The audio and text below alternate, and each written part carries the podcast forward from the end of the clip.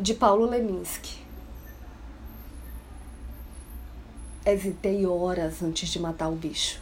Afinal, era um bicho como eu, com direitos, com deveres. E, sobretudo, incapaz de matar um bicho como eu. Eu sou Renata Ettinger e esse é o Quarentena com Poema número 164.